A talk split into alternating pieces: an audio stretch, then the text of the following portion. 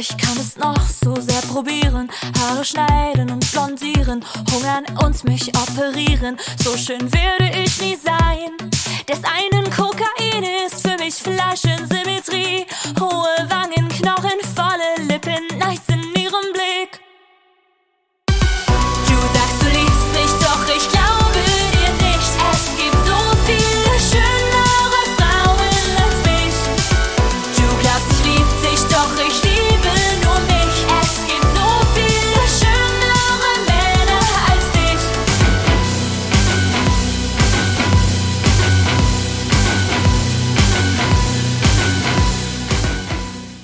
Herzlich willkommen zu einer weiteren Ausgabe Milch und Kultur. Heute zu Gast bei Milch und Kultur ist Mia Morgen. Ich freue mich sehr, dass du da bist. Herzlich willkommen. Hallo, ich freue mich auch, dass ich da sein kann. Diese Sendung geht immer los mit einem Spiel, das heißt kurze Frage, kurze Antwort. Und da musst du entweder Sätze weiterführen oder Fragen kurz beantworten. Okay, ich liebe sowas. Äh, Gut, dann geht's los. Meine liebste Art zu reisen ist Gar nicht. vegetarisch, Fleisch oder vegan. Vegan. Religion ist Sexy. Aber nur wenn es die ähm, fetischisierte Version von katholischen Symbolen ist und ansonsten ähm, meistens etwas, was Leute für sich. Die Antwort sollte kurz sein, oder? Sorry. Du kannst, äh, kannst den Satz beenden. Was Leute, Was Leute für, für sich, sich- nutzen sollten, um sich damit gut zu fühlen, aber womit sie andere Leute nicht bedrängen sollten. Wäre ich als Teenager cooler gewesen? Wär ich vor dir jetzt nicht halb so verlegen. Mein letzter Film, den ich gesehen habe, Ähm, war Conjuring. meine letzte Insta-Story, die ich gepostet habe. Da ging es worum? Um äh, Fragen, die ich beantwortet habe. Twister for Girls ist. Die beste Zeitschrift, die jemals gedruckt wurde. Magst du kurz sagen, was ist das? Ah, ich habe früher mit meinen Freundinnen immer so ein Magazin gemacht. Das sollte so ein Teenie-Heft sein, so wie die Bravo. Wir haben Fotostories mit meiner kleinen Digitalkamera gemacht und dann habe ich wirklich einfach tagelang für jede Ausgabe am Computer gehangen und die ganzen Seiten bearbeitet und Modestrecken fotografiert und ja, Milch ist für mich. ekelhaft. Warum ekelhaft? Hast wenn sie, aus Kuh, wenn sie aus Kuhäutern kommt. Ich habe früher massenhaft ähm, Kuhmilch getrunken, tatsächlich. Vor dem Computer immer beim Sims-Spielen so ein Liter Milch. Aber als ich dann irgendwann mich damit auseinandergesetzt hat, was Milchkonsum eigentlich bedeutet, hatte ich auch nicht mehr so Bock. Aber es gibt ja jetzt von ähm, Werbung wegen Markennennung, aber unbezahlte Werbung von Alpro, diese No Milk. Und die schmeckt ja wirklich krass nach Kuhmilch. So krass, dass ich die pur manchmal nicht genießen kann, weil das zu dolle nach echter Kuhmilch schmeckt. Wenn du nicht Musikerin wärst, ähm, was wärst du, was wärst du dann? Oder vielleicht kommen wir gleich auch nochmal dazu, du bezeichnest dich auch nicht nur als Musikerin. Ähm, aber wenn du nicht das machen würdest, was du jetzt machst, was würdest du, könntest du dir auch vorstellen zu machen? Ähm, ich wäre erstmal viel, noch viel trauriger als sowieso schon.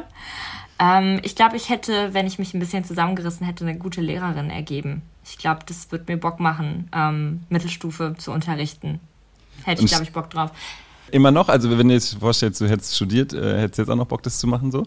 Ähm, ja, also nicht hauptberuflich. Musik war schon immer das Ding, was ich am meisten wollte und überhaupt mich irgendwie künstlerisch ausdrücken. Aber es gab da so ein paar LehrerInnen in meiner bewegten Schullaufbahn, die große Vorbilder für mich waren. Und ich habe immer so ein bisschen das Gefühl, äh, von der Klasse stehen ist vergleichbar mit auf einer Bühne stehen. Und man kann dann vielleicht nicht 200 Leuten wie bei einer Clubshow oder 2000 wie bei einem Festival, aber vielleicht 20 Leuten was mit auf den Weg geben, was denen was bringt im Leben und was sie inspiriert und ihnen etwas bedeutet. Und ich glaube, das wäre ein ganz cooler Job für mich. Oder sowas wie Psychotherapeutin, weil da bin ich ja bestens vorbereitet. Würdest du äh, auch Musik unterrichten oder dann bewusst nicht, weil das Nee, im Schulkontext mm, mm. ich habe ja auch gar keine theoretische Ahnung von Musik, also das wäre, das könnte ich nicht. Das Publikum von Milch und Kultur ist ein bisschen breiter gefächert. Das heißt, äh, äh, du bist vielleicht nicht allen ein Name, wenn du dich denen vorstellen müsstest. Ich habe dich als ich dich angekündigt, habe als mir morgen vorgestellt, jetzt gar nicht als Musikerin. Was, wie willst du dich beschreiben? Also ich bin Künstlerin, äh, aber ich mache halt hauptsächlich Musik. Das ist schon das, was mich am meisten bewegt. Deswegen ist es vollkommen fein. Ich bin Musikerin, die auch schreibt, die auch Bock hat auf äh, andere Arten, sich selber auszudrücken. Und äh, ich würde mich darauf halt niemals komplett festlegen, weil mir so viele andere Sachen auch Spaß machen. Aber das ist schon so das, wofür mein Herz am dollsten schlägt, auf jeden Fall. Ja. Am 29.04. Äh, ist äh, dein Debüt Debütalbum erschienen, Fleisch heißt es. Und es ist jetzt schon äh, zwei Monate alt, sag ich mal. Ähm, ja. Du hast schon jetzt auf Tour, beziehungsweise hast auch schon Festivals gespielt. Wie fühlt sich denn das an jetzt nach dem Debütalbum, nach der Veröffentlichung? Vielleicht magst du mal einen Einblick geben in die letzten zwei Monate. Also das hat schon definitiv Nachwehen. Ich bin ja relativ kurzfristig nach dem Release in die Tour gegangen und war dann wirklich auch einen guten Monat on the road sprich nicht zu Hause und an den Off-Days auf irgendwelchen Couches das war emotional sehr aufreibend, weil das das erste Mal gewesen ist, dass ich so richtig auf Tour gewesen bin. Die Support-Slots, die ich in den Jahren zuvor gespielt habe, waren ja immer nur häppchenweise vier oder fünf Tage, äh, nach denen man dann auch nicht wirklich ausgelaugt war, sondern eher noch mehr wollte. Und ich will auch noch mehr Tour, aber es war wirklich sehr anstrengend. Also nicht mal dieser körperliche Aspekt. Ich habe tatsächlich meistens genug Schlaf bekommen, weil ich darauf geachtet habe, dass ich immer früh aus der Lobby abzische äh, und habe versucht, mich auch zu schonen wir haben alle während der Tour irgendwie eine Erkältung gedodged und sind dann irgendwie, haben uns da irgendwie durchgeboxt, meine Band und die anderen Leute, die mit unterwegs waren und ich.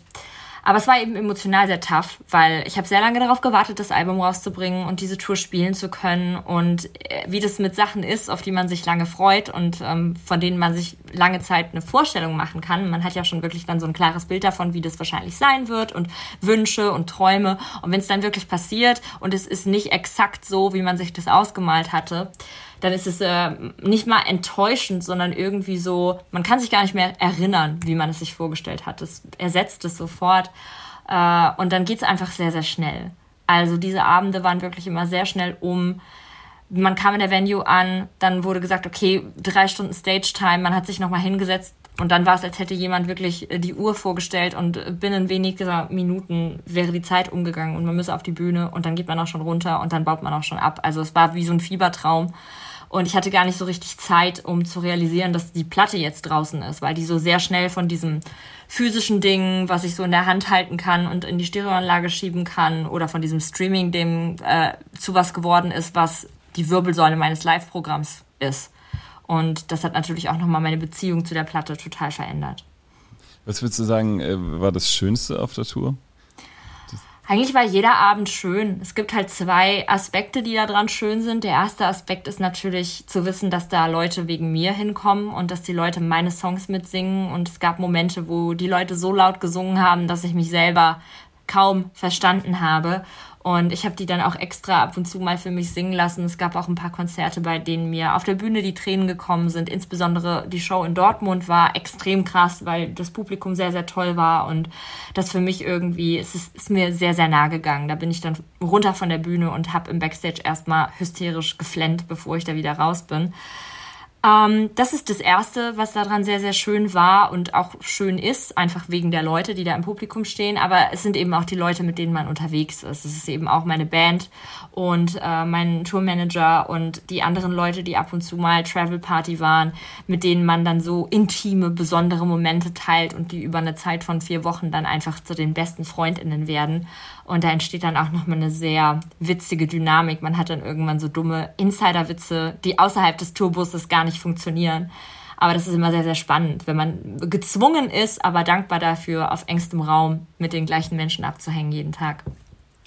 Jetzt wahrscheinlich äh, schwierig nach so einer Tour rational über das, äh, die Veröffentlichung des Albums zu sprechen. Trotzdem äh, die Frage, ähm, vielleicht als Einleitung, damit wir gleich auf das Album kommen, äh, die hast du auch wahrscheinlich schon 20 Mal beantwortet, aber trotzdem, wa warum heißt sie Fleisch? Äh, warum heißt das Album Fleisch? Mm. Ähm, es gibt ja den Titeltrack Fleisch und mhm. ich finde, der passt auch zu dem Song thematisch, weil es ja über eine Freundschaft ähm, ja, der Song geht um eine Freundschaft, die über das Seelische hinausgeht, wo man das Gefühl hat, okay, meine beste Freundin frisst sich in mein Fleisch, wir werden langsam zu einem. Und als ich den Song fertig hatte, dachte ich, okay, das ist auch der Albumtitel, das passt ganz gut, weil man kann es einerseits in Bezug auf diesen Song lesen, man kann es aber andererseits auch in Bezug auf das Titelbild lesen und da vielleicht irgendwie so eine Botschaft rausziehen, wenn man jetzt weiß, was meine Einstellung ist, dass ich irgendwie seit ähm, über zehn Jahren Veganerin bin und dann posiere ich da mit einer Kuh und nenne das Album Fleisch. Aber man kann eben auch ähm, weitergehen und darüber nachdenken, inwiefern denn äh, die Präsentation von einer Frau auf einer Bühne und in der Öffentlichkeit, die sich selber akzeptiert und sich selber darstellt und inszeniert, inwiefern die was mit Fleisch zu tun hat. Es gibt zum Beispiel auch so ein, so ein super cooles Buch, das heißt The Sexual Politics of Meat. Das ist so ein Buch, was Vergleiche zieht zwischen Fleisch oder, oder Tierindustrie und ähm, Sexismus und die Parallelen zieht dazwischen, wie Frauen in der Gesellschaft behandelt werden und wie Schlachtvieh in der Gesellschaft behandelt wird. Und das fand ich sehr, sehr interessant und äh, ja, so kann man das natürlich auch deuten. Am Ende der Sendung gibt es eine Buchempfehlung. Jetzt hast du dich vielleicht schon vorweggenommen, dass man die, dass man es unbedingt ah. lesen soll. Das ist sehr gut. Aber vielleicht ja, hast du später, hast du noch ein anderes, das du auch noch empfehlen Fall. kannst. Ich bin eine kleine Lesemaus, ja. Ah ja, super. Als du auf Tour gegangen bist mit dem Album, was hast du denn, äh, was hat dich quasi am meisten, wo, wo vielleicht, wo hattest du am meisten Angst, worauf hast du dich auch am meisten gefreut? Hattest du Erwartungen an die Tour im Sinne von, äh, mal gucken, wie die darauf reagieren, ähm, äh, ob du auch vielleicht das, was du rüberbringen willst, ankommt oder ob die das äh, überhaupt äh, mitkriegen oder ob das auch vielleicht durch die Musik vielleicht untergeht, also Messages, sag ich mal. Ähm, oder war da gar keine Angst und eher Neugier bei dir? Ähm, also ich ähm, in erster Linie versuche ich den Leuten auf der Bühne äh, mit meiner Band eine gute Rockshow zu bieten. Ja, also ich, ja. ich, ich stelle mich bei der Tour zumindest nicht primär auf die Bühne, um eine bestimmte Message zu vermitteln, außer habt Spaß, fühlt euch wohl, fühlt euch sicher, tanzt und verbringt hier den schönstmöglichen Abend mit den, mit den anderen Leuten. Äh, das ist so die Hauptambition, die ich habe, wenn ich live spiele, dass Leute wirklich auf ein Mia Morgen Konzert gehen und davon lange zehren können, weil es ihnen einfach extrem viel Spaß gemacht hat und weil die Stimmung gut ist. Ähm, ich habe sehr, sehr viele Sorgen bezüglich der Tour gehabt.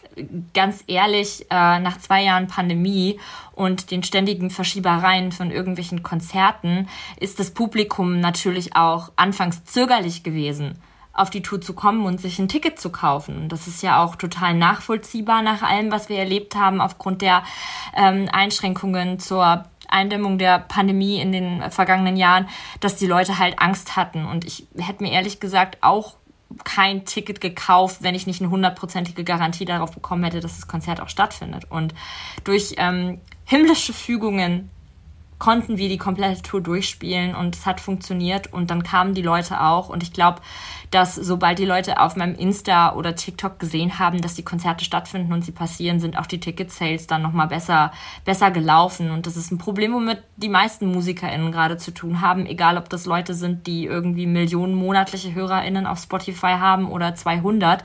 Man muss die Leute erstmal wieder begeistern für live. Die sind alle ein bisschen müde geworden und ich hoffe, dass ich das machen konnte. Das war, das war meine Hauptsorge, dass ich darunter leiden muss, was war in den letzten zwei Jahren, aber ich hatte wirklich Glück und es war super, super schön. Und alle anderen Sorgen waren nichtig im Vergleich zu dem, was dann letztlich bei rumgekommen ist. Liest du Kritiken eigentlich äh, zu allem? Alles. Alles. ja, leider. Okay. Äh, und was ist, und was ist dein äh, Eindruck nach dem, nach dem Album? Lieb, ähm, also alles, was, mhm. was nicht lieb war oder alles, was vermeintlich negativ angemerkt wurde, sind Sachen, die beabsichtigt sind und von denen ich mir auch wünsche, dass sie beachtet werden. Also wenn mir da irgendwie angekreidet wird, dass es zu schlagerhaft klingt, dann denke ich mir, sollten die Leute, die das meinen, mal ihre Meinung von Schlager und ihr Verständnis von Schlager überdenken, weil es hat nichts mit Schlager zu tun, nur weil es hymnisch ist und ins Ohr geht. Tatsächlich wäre meine zweite Frage nämlich zum Schlager gewesen, weil das war ein Wort, das also auch gefallen ist. Äh, fühlst du dich da angesprochen? Du hast gerade schon gesagt, gar nicht. Ist es vielleicht auch zu Unrecht äh, negativ konnotiert, das Wort Schlager? Oder? Total. Mhm. Klar, also ich meine, das, was wir heute unter Schlager verstehen, ist ja irgendwie so Laufbandmusik für Mallorca-UrlauberInnen und das ist ja auch vollkommen fein. Also es gibt halt Leute, denen bockt das und dann ist es auch total okay für mich, wenn die zu so einer Mucke feiern gehen oder wenn die so eine Mucke machen. Äh, es ist tatsächlich sogar ganz witzig und alles. Aber was für mich so Schlager ist oder auch Schlager war, das sind halt so 70er, 80er Jahre Schlager. In Neudeutsche Welle ist ja im weitesten Sinne auch Schlager gewesen. Bei der Hitparade sind ja vermeintliche Schlagersänger*innen zusammen aufgetreten mit großartigen KünstlerInnen aus der NDW-Bewegung der 80er Jahre. Deswegen ist das Verständnis von Schlager in diesem Land, glaube ich, ein bisschen verseucht von dieser Vorstellung, dass das nur was für biertrinkende ähm, InselurlauberInnen ist, sondern das bedeutet ja ursprünglich einfach nur ein Hit, ein poppiger Song, der ins Ohr geht. So. Und ich bin da auch nicht beleidigt oder so, wenn, da, wenn das jemand sagt. Ich finde nur, die Person sollte mal überlegen, ob das wirklich berechtigt ist und ob das wirklich äh, stimmt. Jetzt nehme ich dich als eine Person wahr, die viel Inneres auch nach außen trägt. Und das ist ja vielleicht eine Sache, das im Privaten zu machen, auch über, sag mal, tabuisierte Themen zu sprechen und es ist noch eine andere Sache, dann vielleicht das auf der Bühne zu machen.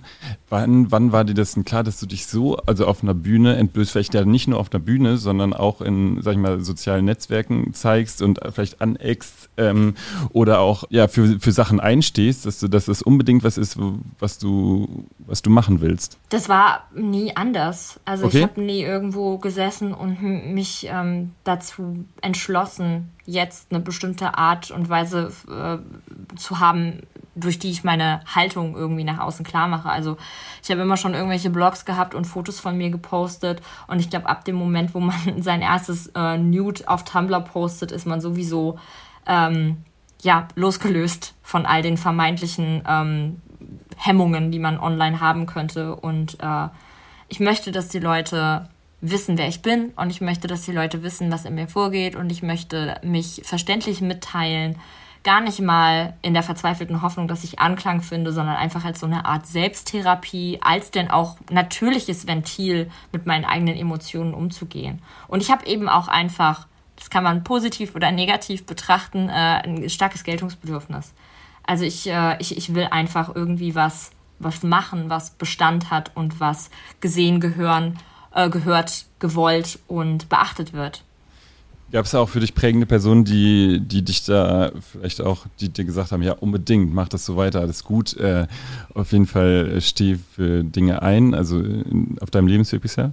Ja, schon. Also ich war halt die meiste Zeit auch im erweiterten Familienkreis sehr, sehr lange das kleinste Kind und habe dann immer schon auf Feiern irgendwie die Mikros an mich gerissen. Und natürlich, das ist niedlich, bis man so zehn oder elf ist und dann wird's ein bisschen nervig. Und als ich gemerkt habe, dass mein Umfeld nicht mehr so entzückt darauf reagiert wie vorher, ging es mir auch sehr, sehr schlecht. Und äh, da habe ich dann auch starke Selbstzweifel entwickelt, aber im Großen und Ganzen die mir am, am nächsten stehenden Personen haben mir eigentlich immer gut zugeredet und mir auch Raum gegeben, so zu sein, wie ich bin. Und ich habe den auch immer beansprucht. Ähm ein Thema auf, deiner, auf deinem Album sind auch ähm, Vergleiche. Es gibt einen äh, Song, in dem du über schönere Frauen singst oder es gibt immer schönere Frauen als ich. Wie stehst du denn zu vergleichen? Versuchst du das äh, oder hast du das in deinem Umfeld viel und ist das was, was dich stresst oder ist das auch was, was du als bereicherndes, was dich quasi auch vielleicht sogar pusht, dich mit anderen zu vergleichen oder sagst du auch bewusst jetzt, äh, ich sage, ich will keine Vergleiche und ich ziehe mich da komplett raus, äh, weil es eigentlich nur negative Effekte für mich hat? Es kommt halt drauf an. Also wenn mir, wenn jetzt jemand meine Musik einer Person beschreiben möchte und die Person kennt meine Musik nicht, dann sind natürlich Vergleiche mit Bands oder Künstlerinnen, die ähnlich klingen, eine einfache Art und Weise, um das verständlich zu machen. Und das ist eben was, womit man in schriftlichen Kritiken zu tun hat oder eben auch, wenn in einem Podcast über mich gesprochen wird oder so. Und dann ist es schon vollkommen fein. Man macht es ja selber auch, wenn man irgendwie eine neue Band entdeckt und dann ist man so, okay, die klingen wie diese Band, das gefällt dir bestimmt, check das mal aus. Wenn es um Äußerlichkeiten geht, ist es halt was ganz anderes. Ne? Also ich ähm, würde mich sehr, sehr unwohl damit fühlen, wenn ich jetzt in den frühen 2000ern in Amerika berühmt wäre und mit irgendwelchen anderen Frauen um den besten Beachbody kämpfen müsste auf dem Cover von der InTouch, weil erstens würde ich nach den damaligen Standards krass verlieren und zweitens ist es einfach unmenschlich gewesen, was da abgegangen ist. Ich bin froh, dass wir davon langsam weggekommen sind und dass ich bisher mit sowas nicht so zu tun hatte, weil die äußerlichen Vergleiche mit anderen Frauen, die ich als schöner empfinde als mich selber, die mache ich selber schon oft genug. Das brauche ich nicht noch von außen, ja. Empfindest du das in der Musikszene auch krass? Also diese Vergleiche mit anderen äh, Musikern oder? Also in der, in, der, in der deutschen Musiklandschaft eigentlich gar nicht. Ohne mir jetzt da irgendwie das äh, besondere Personenhütchen aufzuziehen, aber ich fände es auch schwer, mich musikalisch mit jemandem zu vergleichen, der oder die aktuell Musik macht in Deutschland. So. Was gar nicht heißen soll, dass es jetzt deswegen besser oder schlechter ist, sondern einfach ganz neutral gesagt, äh, es gibt super viele gute Künstlerinnen in Deutschland, die alle einen mega guten Job machen, die auch live saugeil sind.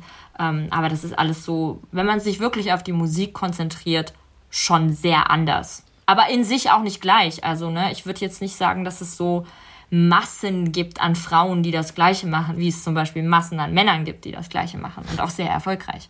Ja. Wir müssen uns ja immer noch mal doppelt oder dreifach so viel Mühe geben. Damit wir aus der Masse hervorstechen. Ja, was ist dein Gefühl? Also du kommst ja auch gerade von Festivals, Anteil Männer, Frauen und hat sich, verändert sich da was? Ist da gerade was im Umbruch? Das ist da. Also ich werde tatsächlich auf sehr süße kleine Festivals momentan gebucht, wo viele Flinter auch im Planungsprogramm ähm, sind und absichtlich einen diversen, ähm, ja, ein diverses Line-up buchen. Und das finde ich super. Ich war natürlich aber auch mit Drangsal bei Rock am Ring und Rock im Park und das ist eine ganz andere Nummer. Da ist ja von der Security über die Leute am Catering und die Artist Care und die Person, die dir Aperol Spritz bringt und dich in deinem Shuttle rumfährt, über die KünstlerInnen und alle, die das organisieren. Nur Typen. Nur Typen. Und ist, ist sowas Thema dann auf so einem Festival? Also tatsächlich unter Musikern? Ähm, ja, schon. Voll. Äh, auch, auch konkret, dass man sagt, boah, wir müssen mal, oder wie, wie kriegen, können wir das verändern? Ja, schon. Also zumindest in meinem Bekanntenkreis unter anderen musikmachenden Leuten ist es sehr, sehr oft Thema. Sag mal, wenn du jetzt jemand sagen würde, du hast Lust an Provokation, würdest du dem zustimmen oder findest du es verkürzt? Wenn irgendjemand das, was ich mache, als provokant empfindet, dann ähm, sollte die Person vielleicht mal ihre Grundsätze überdenken.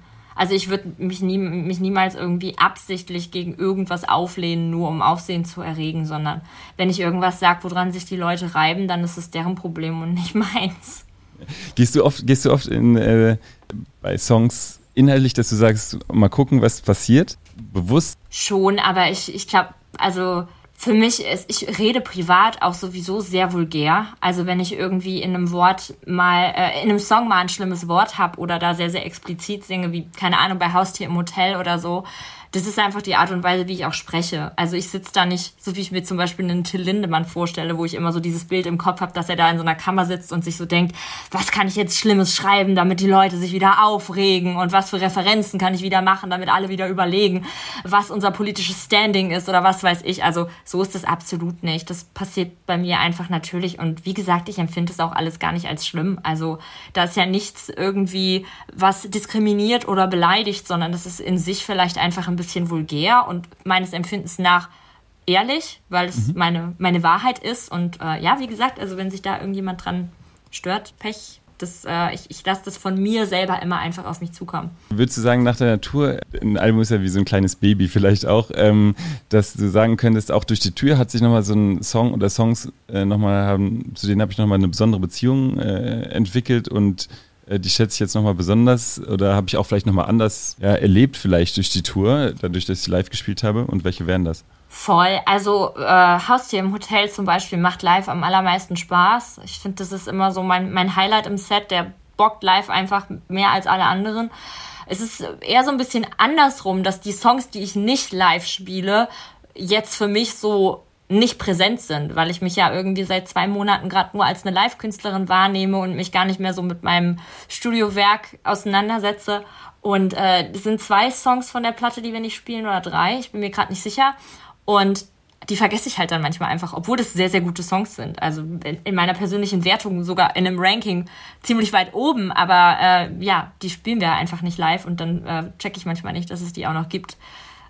Was würdest du denn wünschen für die nächsten fünf Jahre, wenn du jetzt, jetzt vielleicht kommt, kommt ein neues Album, äh, gibt es Musiker, mit denen du nochmal äh, auch gerne musizieren würdest? Ich glaube, du und Drangsal ist auch eine große, gute, Ver also eine sehr starke Verbindung, ne? Einfach gibt es ja. da auch nochmal mehr Projekte? Also ich bin momentan an so einem Punkt, wo ich nur in die unmittelbare oder sehr weit entfernte Zukunft blicken möchte, weil das Business einfach auch ähm, sehr abhängig ist von den Leuten, die konsumieren ich habe Bock, ich bin da. Ich habe auch gerade erst angefangen. Das ist mein erstes Album. Es kommt mir natürlich vor, als würde ich das schon mein Leben lang machen.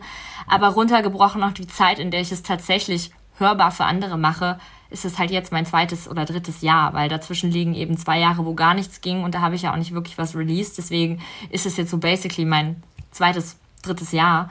Äh, und ich, ich, ich habe halt einfach Lust und ich will machen und ich bin voller Tatendrang und whatever happens, happens. Also es gibt super viele Leute, mit denen ich Bock hätte, zusammenzuarbeiten, aber in erster Linie habe ich Bock, mich selber auszureizen, voranzutreiben, zu gucken, was ich kann. Zum Beispiel auch produktionstechnisch mich einfach ein bisschen mehr in die Materie reinzufuchsen und dass meine Demos nicht mehr so crappy klingen und ich vielleicht schon mal ein Lied so selber fertig machen kann. Das wäre auch saugeil, wenn ich mir das in der nächsten Zeit aneignen könnte du bist ja auch vielseitig interessiert. Auch Mode ist, glaube ich, ein, äh, ein großes Thema, wofür dich sehr interessiert. siehst du das gerade alles im Kosmos Musik quasi, in dem du das auslebst, durch die Texte und durch die Art, wie du dich präsentierst? Oder könntest du dir auch vorstellen, dass du den Kosmos Musik verlässt und nochmal in eine andere Richtung ähm, dich, deine Fühle ausstreckst?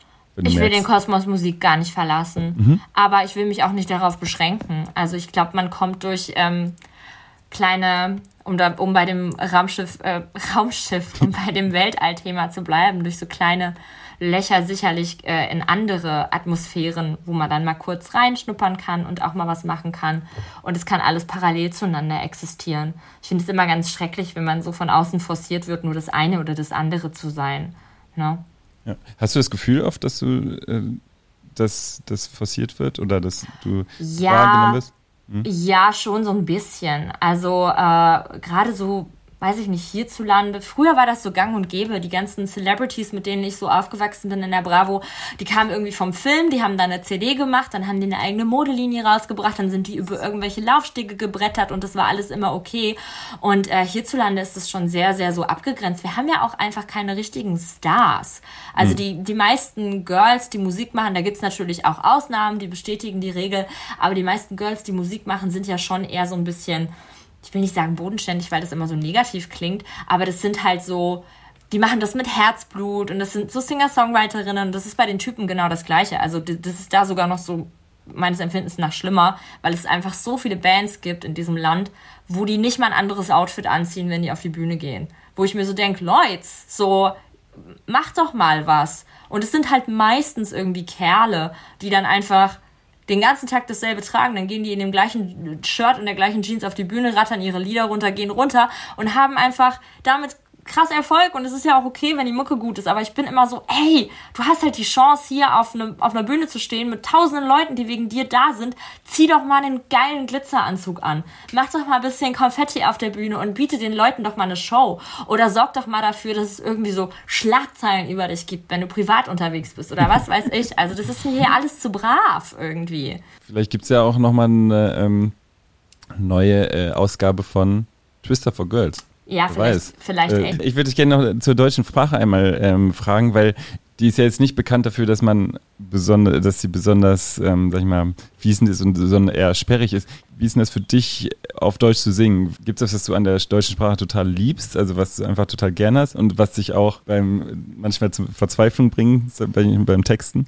Ich finde, man hat unglaublich viele schöne Möglichkeiten, weil es eben ein bisschen komplizierter und ein bisschen sperriger ist und man so ein bisschen rumquetschen muss im Text. Also englische Songs schreiben fällt und fiel mir immer leichter. Das geht viel leichter von der Hand und es ist alles mehr naheliegend, weil es eben auch viel mehr englische Musik gibt und äh, man da irgendwie auf so ein paar Tropes zurückgreifen kann, die man im Deutschen einfach nicht hat.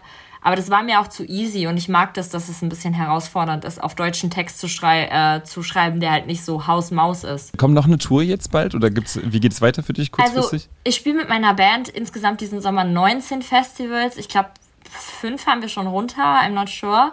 Äh, also wir sind super viel unterwegs und das ist, glaube ich, für alle Leute äh, hierzulande eins mindestens dabei, was mit dem 9-Euro-Ticket irgendwie machbar ist. Ähm, ich spiele auch noch mal ein paar Einzelshows über den Sommer verteilt, die jetzt nicht officially die Tour sind, aber wo ich das Tourset spiele. Und äh, ja, also wer uns live sehen will, äh, kann das auf jeden Fall. Es ist auf meinem Instagram alles äh, in so einem Highlight zusammengefasst. Und ja, das ist jetzt erstmal die, die Hauptauf äh, Hauptaufgabe. Ganz zum Schluss darfst du ein Buch und eine Musikempfehlung mit auf den Weg geben mit dem und Kulturpublikum, wenn du Lust hast. Das kann ein Lied sein ja. oder, oder, ein Album und ein Buch, äh, was also, man mal lesen sollte das beste Album, was seit Jahren rauskam, meins ausgenommen, ist ähm, Preacher's Daughter von Ethel Kane. Ich bin richtig im Ethel Kane-Film seit Wochen. Ich bin fasziniert von dieser Frau. Das ist die schönste Musik, die ich wirklich seit langem gehört habe. Das trifft mich genau da, wo Tumblr so eine Wunde hinterlassen hat, weil das so der perfekte Mix ist. Und jetzt kommen eben auch Vergleiche als so ein bisschen atmosphärischer Lana Del Rey, so von den Anfängen, als dann auch irgendwie so, ja, das ist auch so ein bisschen eerie und weird in sich, aber es ist eben auch sehr, sehr poppig. Deswegen auch lyrics-wise einfach grandios und Buchempfehlung, I don't know, also ich lese gerade einfach super gerne so leichte Unterhaltung und das beste leichte Buch, was aber trotzdem emotionalen Tiefgang hatte, was ich äh, vor einer Weile gelesen habe, war The Seven Husbands of Evelyn Hugo, was von Taylor Jenkins Reid ist und das ist ein wunder wunderschönes Buch. Vielleicht kann man es noch, nee, ist schon zu spät. Pride Month ist jetzt dann auch vorbei, aber äh, es passt zum Thema und mehr will ich nicht spoilern. Ja. Ganz herzlichen Dank. Zu, zu Gast bei Milch und Kultur war heute Mia Morgen. Dankeschön. Dankeschön.